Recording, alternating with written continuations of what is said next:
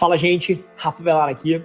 A palestra que vocês estão prestes a assistir vai mudar o curso da maneira como você olha para marketing em 2020 para frente.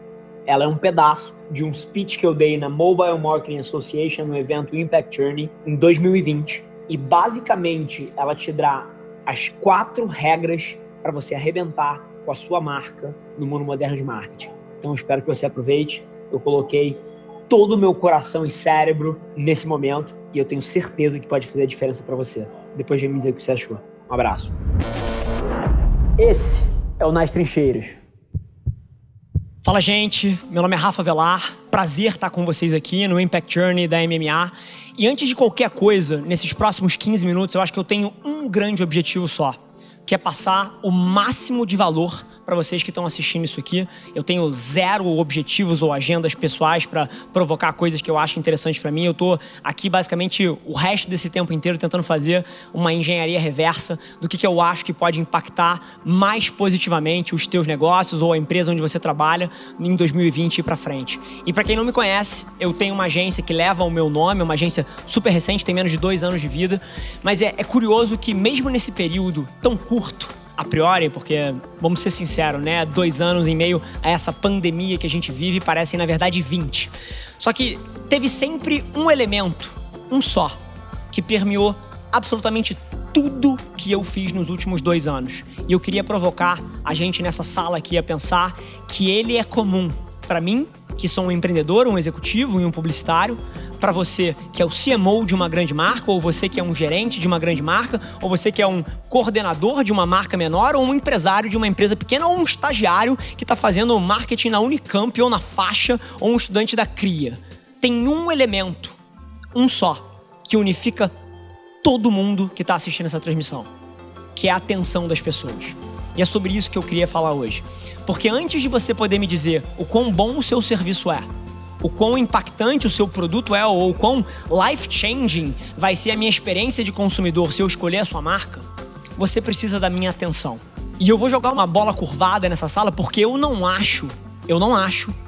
E mais uma vez, você tem toda a liberdade do mundo para discordar de mim, que os executivos, os empresários e as marcas estão levando isso tão a sério quanto deveriam em 2020, você fazer marketing deveria ser só sobre você fazer uma engenharia reversa de como você pode usar a atenção das pessoas em prol dos seus objetivos de negócio, para vender mais, para construir marca, o que quer que seja. E dentro disso, eu, inclusive, ganhei clareza desse modelo mais recentemente. Estava escrevendo uma coluna que eu tenho na Exame é, na semana passada e eu consegui chegar no residual, que são basicamente quatro passos que qualquer executivo ou empresário ou pessoa deveria levar em consideração se ele quer entender como ele pode usar a atenção das pessoas para produzir impacto de negócio em 2020 para frente. E o primeiro deles é você entender aonde está a atenção das pessoas.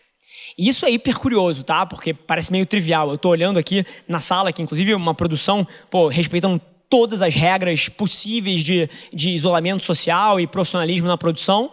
E tem provavelmente umas quatro pessoas aqui no backstage, em total, e estão todas no celular. Todas. 100% das pessoas aqui no backstage estão no celular.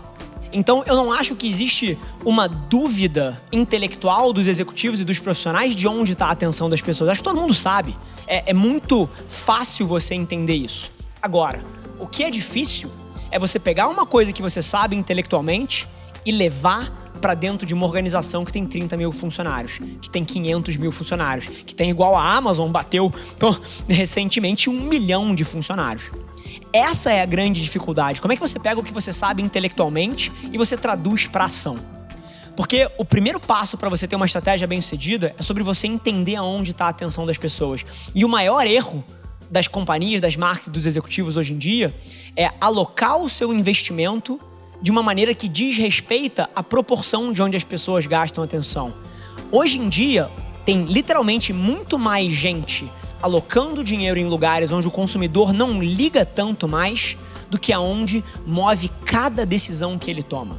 Então, o primeiro passo para qualquer pessoa que quer ter um playbook de marketing moderno e eficaz é mapear os seus dólares de orçamento para onde as pessoas estão prestando atenção. Agora, não é a cabeça antiga de você pensar um plano e um orçamento um ano para frente. Qualquer pessoa que me diga que sabe o que vai acontecer daqui a três meses, está mentindo. Então, a grande sacada aqui é você entender que a atenção e onde ela está é flexível, é volátil. A única constante é a mudança.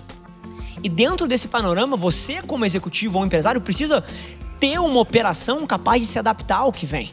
E a cabeça daquele orçamento fixo, onde você já sabe qual é a campanha de setembro do ano que vem, acabou.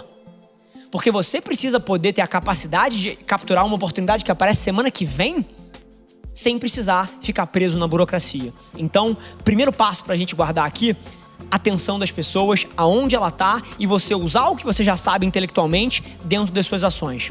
Segundo passo, que eu acho que essa, esse é quase que o, o mandato do CMO moderno, que é você comprar o máximo de atenção possível pelo menor custo possível e que gere o máximo de impacto.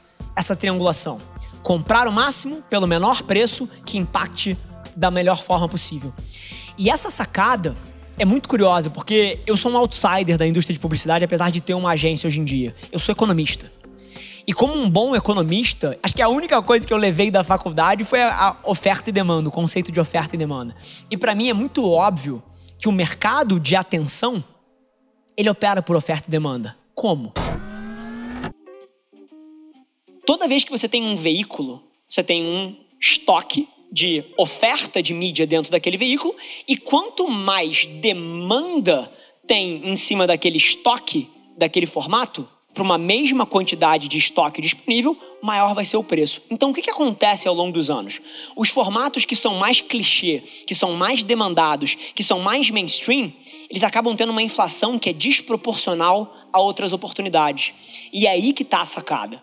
Porque eu concordo que nos últimos 100 anos foram poucas as inovações. Você tinha a revista, você tinha o mobiliário urbano, depois você teve o rádio, depois você teve a TV, depois você teve o desktop. Os ciclos eram grandes. Mas em 2020, você não sabia que TikTok existia seis meses atrás. Foi mal. E você não poderia prever o fenômeno das lives, que é um formato novo, apesar da plataforma YouTube já existir. Então, qual é a grande sacada e onde você vai ter um retorno desproporcional em cima da sua verba de orçamento? Nas fronteiras.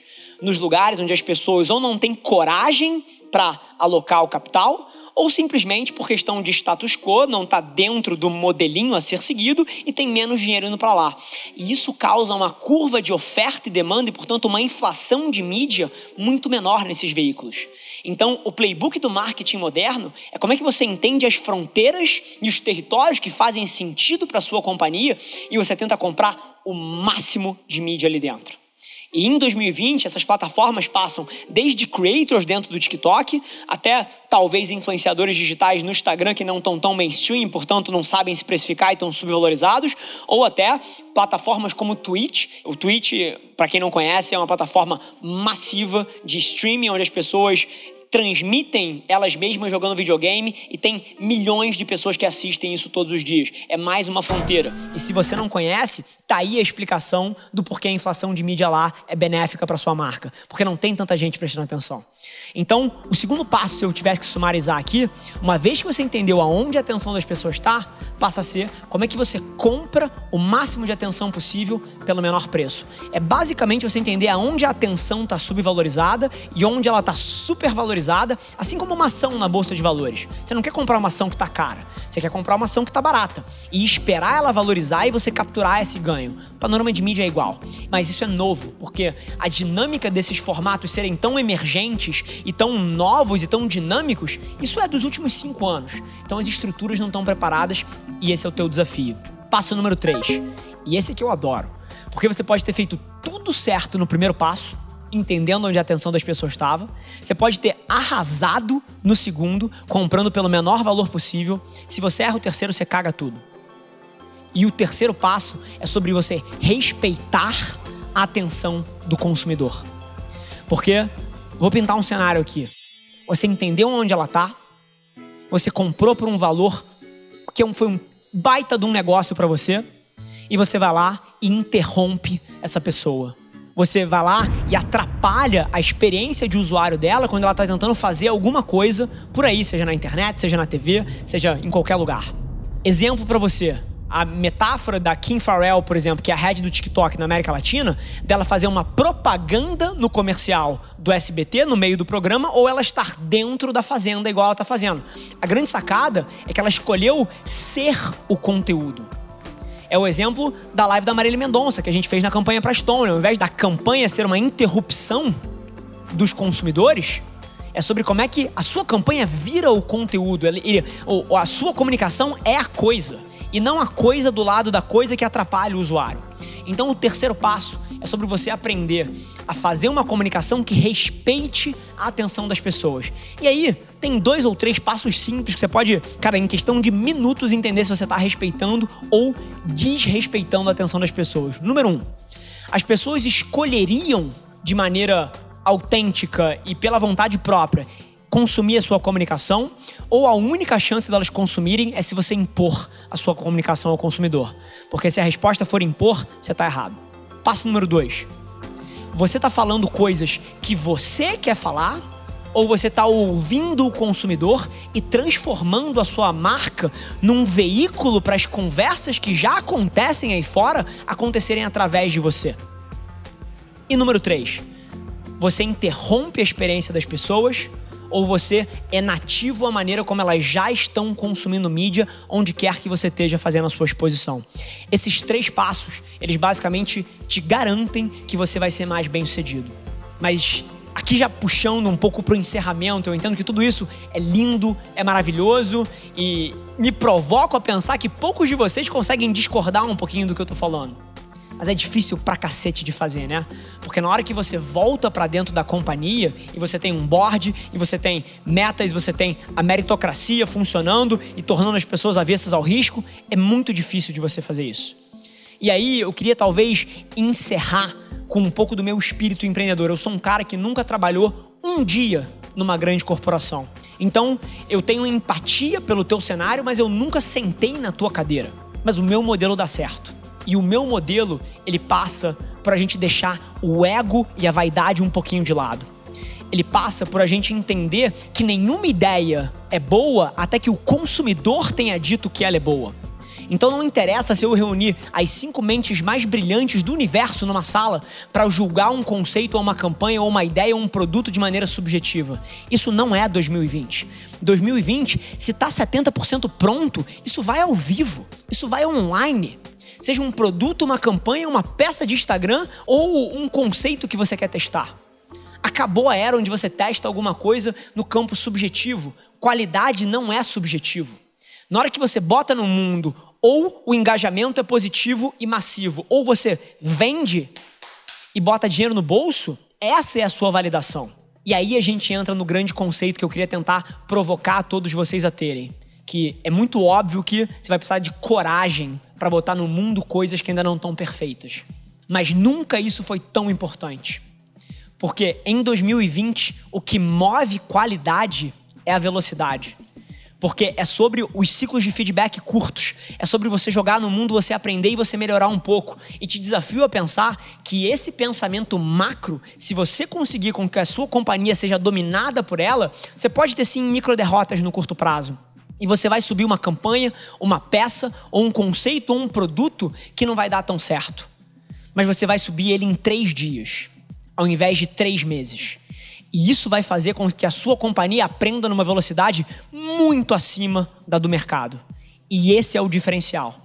2020 e para frente é um ano onde velocidade move qualidade. É um, um, ano onde o ego e a vaidade atrapalham a evolução da companhia. E esse é o seu desafio como executivo. Eu agradeço pela atenção e eu espero que de alguma maneira eu tenha te provocado a sair um pouco da mesmice e sair um pouco do que você vive na tua companhia. E se de alguma forma eu te incomodei com o que eu falei, queria que você tivesse empatia porque eu nunca sentei um dia na sua cadeira. Eu sou um empreendedor por natureza, mas eu tenho certeza que talvez talvez no meio termo entre a minha visão elástica e agressiva e corajosa do que precisa ser feito e a versão mais consistente de um executivo de uma grande marca, é nesse meio termo que a gente vai construir a publicidade do futuro no Brasil e eu espero que eu possa contar com você. Abraço.